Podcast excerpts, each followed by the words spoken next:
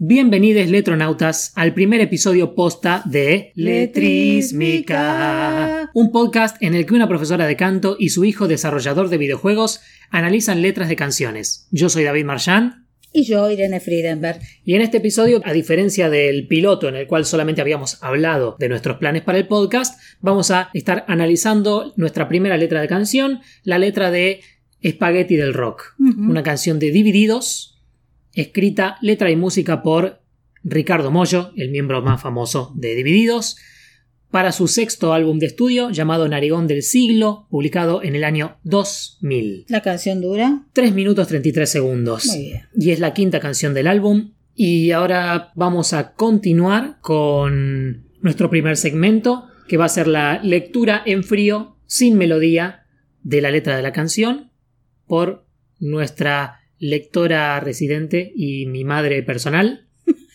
Madre personal. Irene Friedenberg. Ahí vamos. Pistones de un curioso motor de humanidad, resortes viejos de este amor que va. Memoria hostil de un tiempo de paz, sin paz. Narices frías de una noche atrás.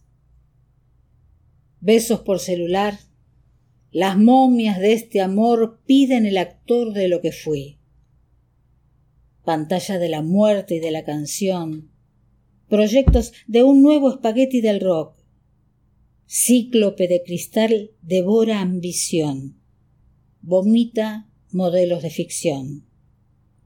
Remontar el barrilete en esta tempestad solo hará entender que ayer no es hoy, que hoy es hoy y que no soy actor de lo que fui. Besos por celular. Las momias de este amor piden el actor de lo que fui. Remontar el barrilete en esta tempestad solo hará entender que ayer no es hoy, que hoy es hoy, y que no soy actor de lo que fui. Excelente, muchas gracias, madre. Una letraza.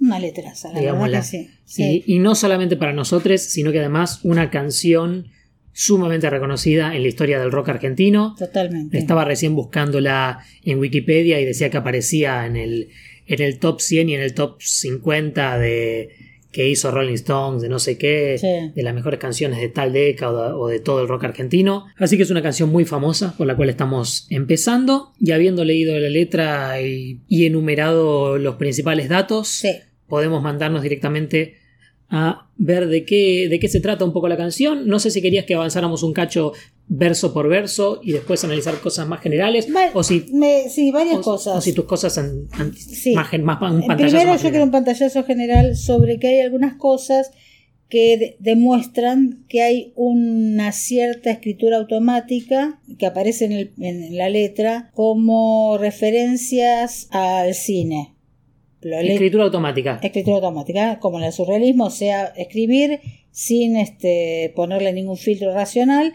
Y acá en la escritura automática le, le, apareció al autor Narices Frías, se está refiriendo, creo yo, a La Noche de las Narices Frías, una película que probablemente Moyo vio de, chico, igual que yo, porque tenemos más o menos la misma edad.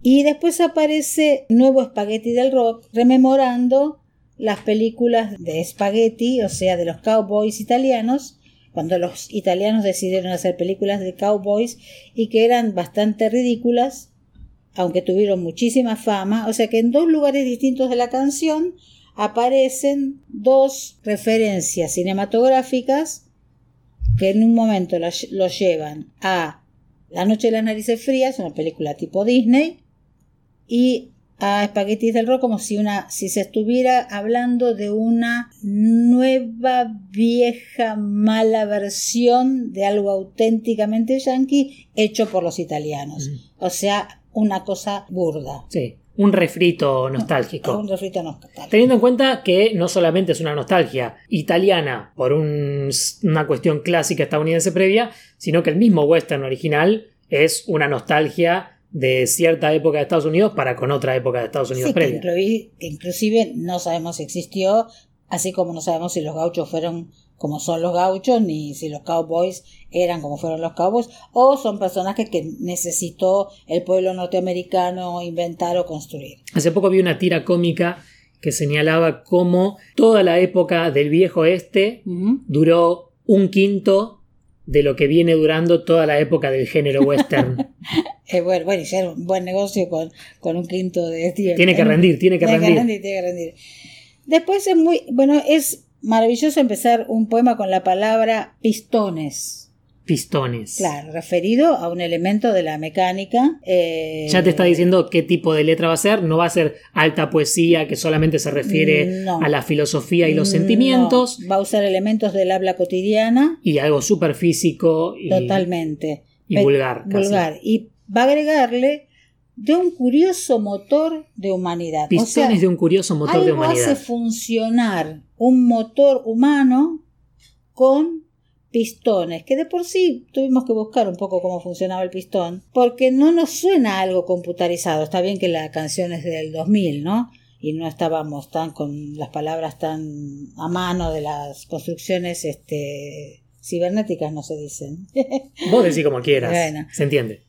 Pero pistones alude a una cosa entre mecánica y, de un motor que necesita una combustión externa, pa, pa, pa. Entonces, es pistones de un curioso motor de humanidad.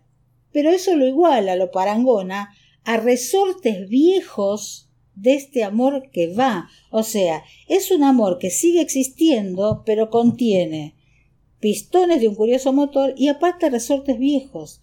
Cosas que es como esas parejas de mucho tiempo donde ya le conoces hasta el dobladillo a tu compañero y compañero. Es muy interesante eso porque el pistón tiene un movimiento continuo también y que hace mover otra cosa, o sea, es un movimiento continuo que hace mover. Hay como una continuidad, un movimiento continuo, pero que está diciéndote que son resortes viejos de un amor que sigue yendo, que va, va, no, no necesita más que Con inercia, con, con una especie una de... inercia, exactamente. Y en ambos casos haciendo una interacción entre elementos artificiales mecánicos y elementos más orgánicos. Totalmente. Pistones de un motor de humanidad. De humanidad, Resortes de este amor. Totalmente, totalmente. Y después va, otra vez pasa a, a- sale de, de la cotidianidad cuando vuelve, cuando dice memoria hostil. Memoria hostil de un tiempo de paz sin paz. O sea, es como si estuviera recordando, vos decís, bueno, memoria, ah, va a recordar un tiempo feliz, pero dice hostil. Es una memoria o que está reticente o que la hostilidad es de ese tiempo donde parecía que había paz, pero no había paz. Puede ser que hable de una juventud este, alocada o de un amor desbocado o de vínculos que por arriba se veía muy bien y por abajo eran un hervidero. Sí, o incluso que se ven, que se ven superficialmente de una manera y que en lo profundo son otra, sino que quizá se ven desde el presente de una manera Totalmente. y en el pasado son Muy otra bien. cosa. Por eso dice memoria, Sí. ¿no? Porque está recordando. Y este verso además tiene contradicción sobre contradicción, ¿eh? Porque memoria hostil, pero de pronto Sí. dice si un tiempo de paz, así que no es hostil, y después te dice sin paz, así que te contradice la misma paz sí, con la sí, que había es contradicho la Es hostilidad. como un encadenamiento de eso. Y a mí me parece que cuando al escritor le aparece el narices frías de una noche de una noche atrás, es simplemente que esas personas con ese vínculo extraño se juntaron un día de invierno. Ahí me parece como que como- literal. Súper literal. Narices frías de una noche atrás. O sea, estuvimos hablando de este tema, de nuestro pasado y de la locura y de esta paz sin paz y de que de algunas cosas no me acuerdo y de otras me acuerdo y de que bueno es un amor que va pero que pa pa pa pa pa pa en medio del invierno tal vez después que termine una fiesta nos quedamos hablando y fumando en la puerta y se nos congelaron las narices cosas que a mí me pasa no sé si a vos te da frío en la nariz yo siempre me tapo la nariz cuando hace frío Más en las manos, yo. podría decir manos frías de una noche atrás. Porque es muy concreto lo de una noche atrás. Ahí es exacto. Fue antes de ayer, fue ayer. Es concreto eso. Entonces, venimos teniendo una cuestión de artificial mezclado con orgánico, contradicciones, la memoria, la nostalgia. Y una charla. Eh. Una charla, se ve que des- hay un cariño en el fondo, aunque se reconozca. Y muchas referencias, y muchas referencias al pasado, sea ya con los resortes viejos, o con la memoria hostil, o con la noche atrás. O en diferentes la- escalas. en diferentes una escalas. noche, años, una memoria, lo que sea, pero diferentes referencias al pasado.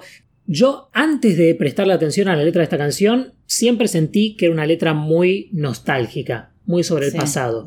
Después de haberla leído y sabiendo más o menos las cosas que opinamos de la letra, creo que ya no creo que sea tan nostálgica, porque es un poco también sobre reafirmar el presente por encima del pasado, pero sí tiene muchísimo que ver con el pasado. Mm. Esa preconcepción de que se trata del pasado se reafirmó. Sí, pero está beligerando, está peleando con el pasado. Sí, la memoria es hostil, está bien. Cuando aparece, empieza la, la segunda parte. Sí, la segunda parte que Eh, sí. sería como una especie de estribillo, porque después lo Sí, vuelve a repetir exacto, al final, exacto. pero tiene como dos formas del estribillo. Sí, sí, Es sí, sí, es raro, pero dice besos por celular. Besos por celular. ¿Qué es esto? Para empezar, ¿qué es esto de poner celular en, un- en una canción en el 2000? Es que está diciendo nuestro amor es ahora, hoy presente, solamente mandarnos besos por celular. Tanto en emoji como besos, besis, olis. No creo que hubiera emoji cuando le escribió esta canción. Claro. Eh, nuestro amor en el presente son besos por celular. Tenemos un vínculo amable entre quienes, entre las momias de este amor y las momias de este amor, me están pidiendo un sacrificio enorme, que sea el actor de lo que fui. Me están pidiendo que vuelva al ayer. Mm. Entonces, Besos por el celular continúa un poco la tradición de eh, artificialidad y máquina versus orgánico. Besos, pero mandados por celular. Sí. Así que un poco, un poco falsos. Obviamente, si esta canción fuera escrita ahora, quizás se puede usar el besos por celular de una manera mucho más cálida. Totalmente. Porque nos terminamos acostumbrando culturalmente a que los besos por celular pueden ser una manera de, de conectarse mucho de más. expresar cariño de verdad. Cariño de verdad, pero conectado con todas las imágenes que viene trayendo, es como un contraste entre los besos y la artificialidad del celular. Las momias de este amor, obviamente las momias hacen referencia a algo que murió Sí. hace un tiempo, pero quizá con la, con la imagen popular de la momia como monstruo revivido, la momia es como una especie de zombie, algo que murió pero está tratando de seguir moviéndose de alguna manera automática y poco consciente, trata de seguir moviéndose y accionando. Y quiere, quiere algo, te está pidiendo Las algo el momias zombie. piden, piden el actor de lo que fui, que es una gran frase. es enormemente poética, es la lucha de la vida, del superarse, es la lucha de salir de los cánones, es salir espontáneamente de lo que uno repite habitualmente en la vida y que si vos repetís mucho en la vida las mismas respuestas y todo eso, es que estás retrocediendo. En la vida uno busca siempre encontrar nuevas respuestas o respuestas más adecuadas, digamos, a nuevos problemas. Sí, y por decirlo súper explícitamente, ¿qué pasa? El actor es alguien que hace de cuenta ser alguien que no es, así que que te pidan el actor de lo que fui es que te pidan que hagas de cuenta que sos lo que fuiste. Exactamente. Que es lo que no sos. Exactamente. Exa- te piden eso, que actúes. Que actúes aquel que fuiste. Decís, me- si me estás pidiendo que sea esto, es porque no entendés que yo ahora soy otra cosa. Me estás pidiendo que sea algo que en un momento fui, pero que ya no soy. Que me traicione. Totalmente, totalmente. Y acá para mí, en esta, en la estrofa que viene, aparece eh, como por primera vez en la canción algo que tiene que ver con conceptos culturales, digamos, con posiciones políticas sobre la política cultural del pueblo argentino y en este caso podría parecerse a la forma de cómo se comercializa un grupo de rock o cualquier grupo teatral o de performance o lo que sea. Lo primero que me aparece de la estrofa es cíclope de cristal. Ya o sea, dentro de todo Dentro lo que de dice, todo, es ciclo- para mí ahí dice televisión. cíclope de cristal. Para mí, cíclope de cristal es la televisión. Y como dice, pantalla de la muerte y de la canción. Al principio. no- sí, al principio. Es como. me- eh, las momias me piden una canción. Bueno, una canción, un amor, un- una relación.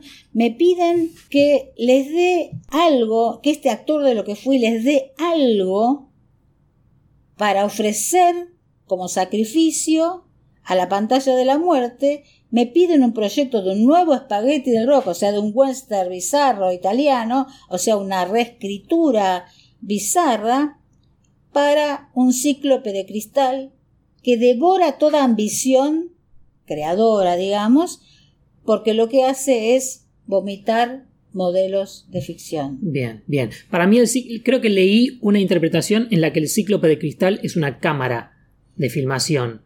Ah, mira. Para hacer televisión también, ¿no? Pero una cámara. Entonces tenemos pantalla de la muerte y de la canción, que vos me estás diciendo que es como una especie de figura negativa que te pide que hagas un sacrificio grande con tu canción o con tu amor o con tus acciones.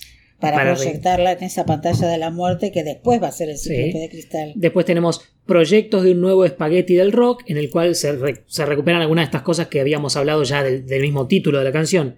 Espagueti del rock, que es una especie de sombra de la sombra de algo que ocurrió. Y el cíclope de cristal devora ambición y vomita modelos de ficción. Es decir, quiere algo mucho. Y es para devorarlo. Para devorarlo. Para devorarlo.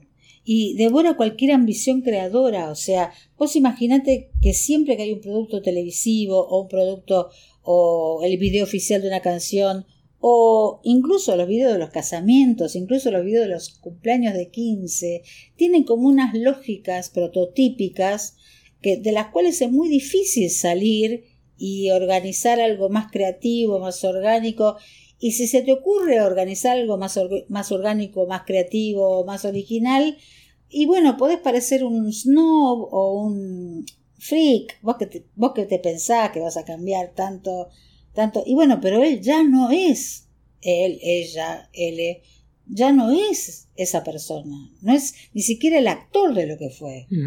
Entonces, me está diciendo, la ambición es algo real y positivo, y lo que hace el ciclo de P Cristal es devorar esa ambición y la vomita en la forma de un modelo de ficción. Es decir, tomo algo positivo y real, lo consumo y con eso vomito o garco algo que es falso y que simplemente pretende ser algo genuino. Y modélico, o sea, tiene que ser de este modo. Vamos a ficcionarnos, no vamos a ser vos vas, si vas a ser el actor de lo que fue, vamos a repetir nuevamente las mismas rutinas, tanto sea en la pareja, en el vínculo musical, en la clase, el profesor, el historiador, el investigador, va a repetir siempre el mismo modelo.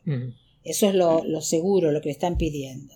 Y hay rebeldía. Sí, viene de pronto el, el segundo semi-estribillo de la canción. Exactamente. Donde ahí sí aparece, el poeta dice, remontar el barrilete en esta tempestad, o sea, ¿Qué tengo que hacer?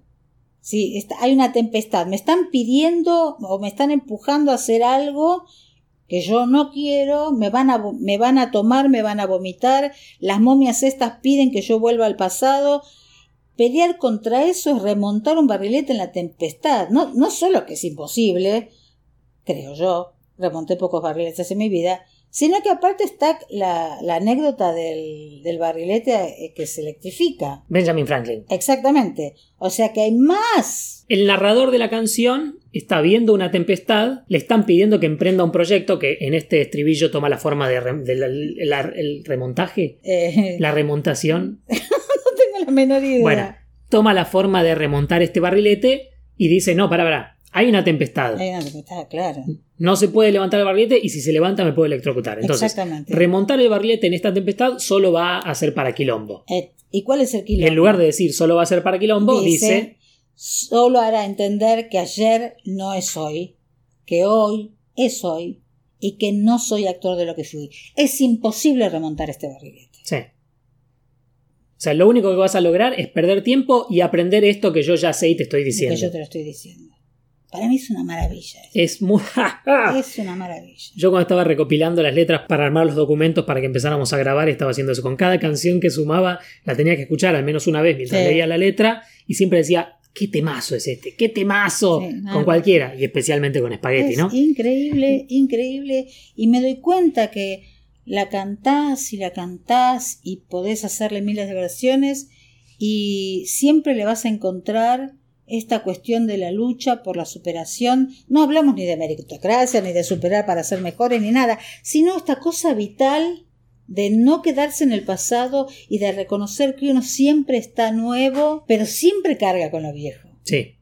Entonces, remontar el barrilete en esta tempestad solo hará entender que ayer no es hoy, que hoy es hoy y que no soy actor de lo que fui. Entonces, repite la frase. Antes era las momias de este amor piden el actor de lo que fui. Exacto. Se entendía que era negativo, Sí. pero solamente decíamos que te lo estaban pidiendo. Ahora, el momias narrador. me lo pedían, Claro, momias. las momias te lo pedían. Ahora hay una respuesta a ese pedido. Totalmente. Él dice, no soy actor de lo que fui. Exacto. Antes era me piden, ahora es no, soy eso. Totalmente. Por más que me lo pidas, no lo soy. Tiene esta este paralelismo entre que ayer no es hoy, que hoy es hoy. Entonces, el primer hoy de ese segundo hoy es hoy reemplaza el ayer. Sí. Así que tenés el, el hoy reemplazando el ayer, que es como un resumen de lo que es toda la Sí. letra. Y esta serie de frases muy hermosas. La verdad que sí.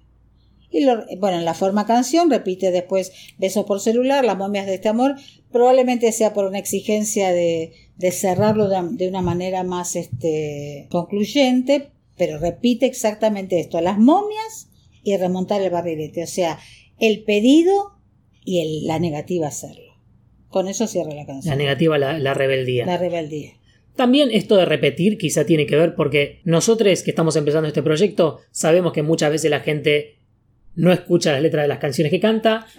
Muchas veces nosotros mismos cuando cantamos muchas veces una canción No le la- damos bola. no le damos bola hasta que un día, después de años, por alguna razón, le prestamos atención a un verso y decimos, uy, mira lo que quería decir. Totalmente. Así que a veces tiene sentido repetir un poco. Sí. Pero sí, es curioso que el estribillo tiene como dos formas, entonces durante la mayoría de la canción no se repite casi nada, Nada. salvo algunas frases que están repetidas para, para efecto muy específico, y recién al final Se juntan. Se juntan. Quedan juntas las momias pidiendo y la rebeldía después. Exacto.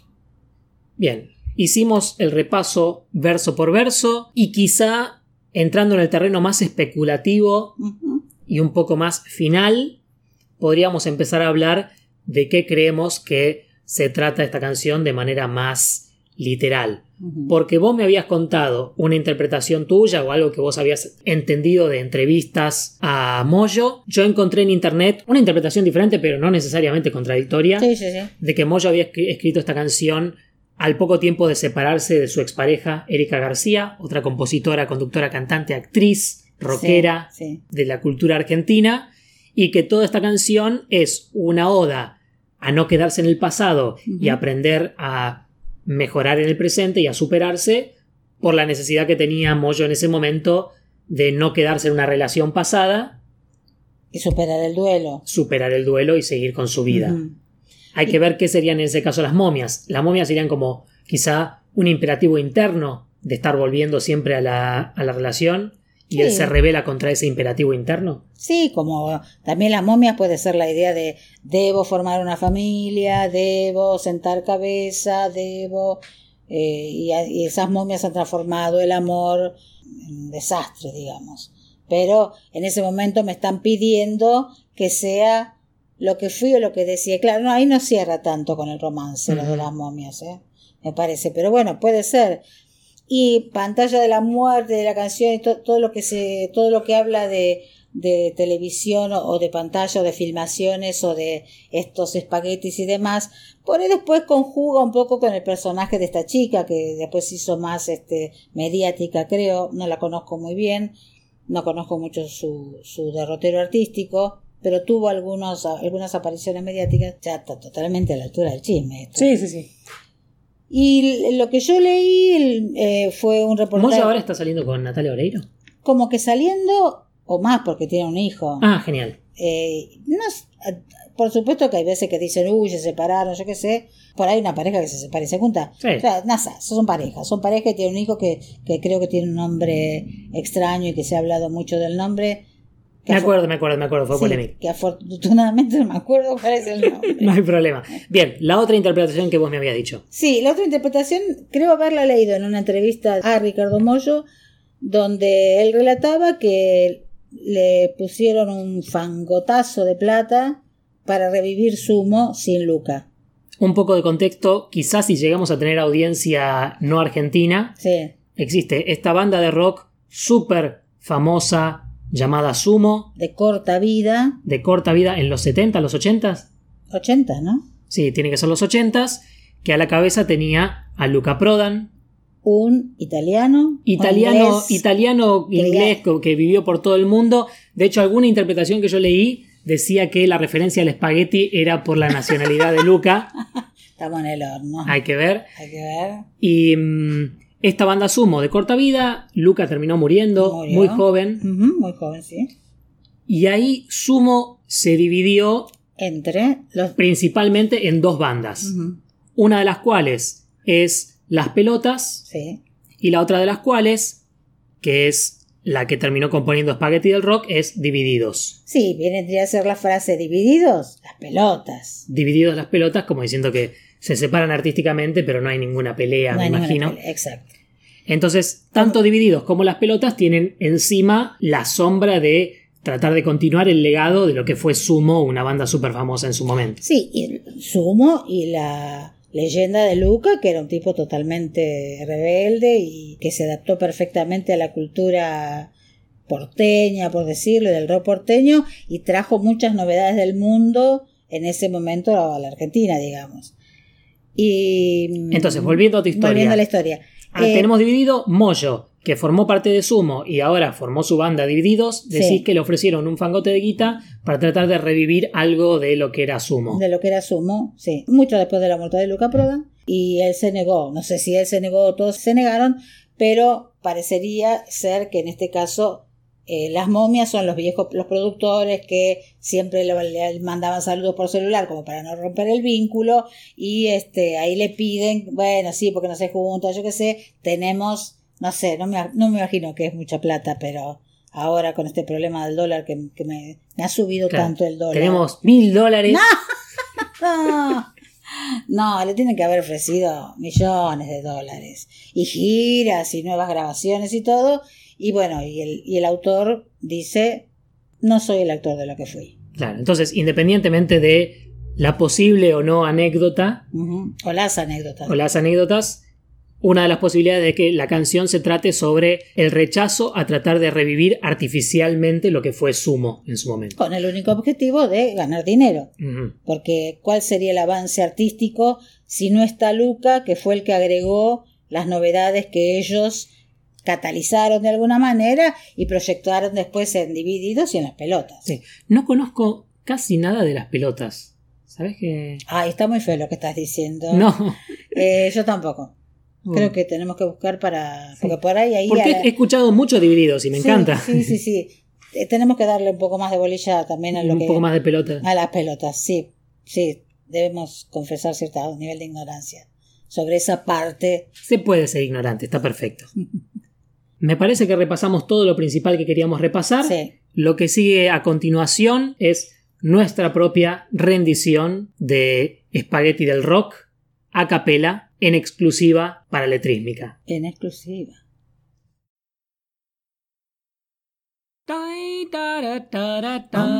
Pistones de un curioso motor de humanidad. Resortes viejos de este amor que va. Memoria hostil de un tiempo de paz sin paz. Narices frías de una noche atrás. Por celular. La momia de este amor piden el actor de lo que fui.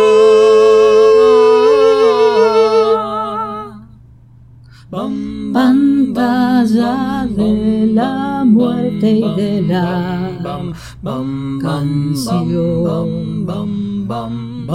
Proyectos de un nuevo espagueti del rock.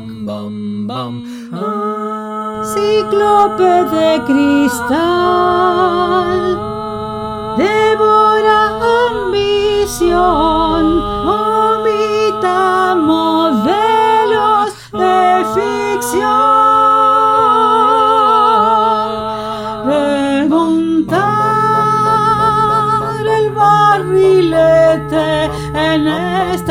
Tempestad solo hará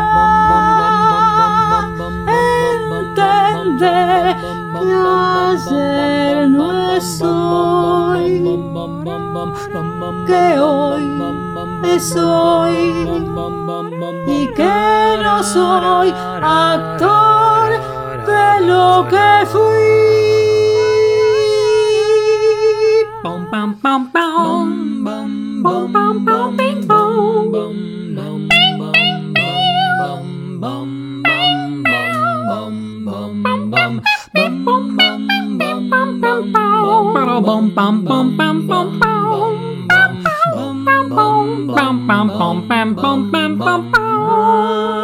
Beso por celular.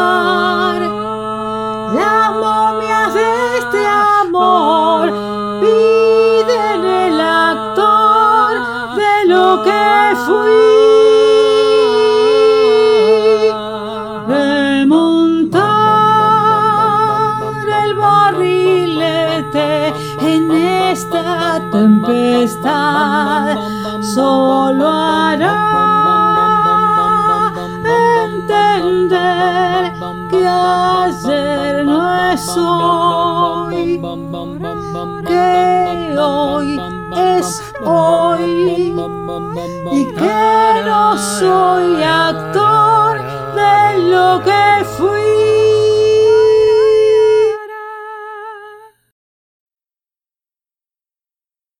Letrísmica es un programa co-conducido por Irene Friedenberg y co-conducido y editado por David Marchand. Encuéntrenlo en YouTube, Facebook, Spotify, iTunes, Anchor o donde sea que escuchen podcasts. Y suscríbanse para no perderse un solo episodio.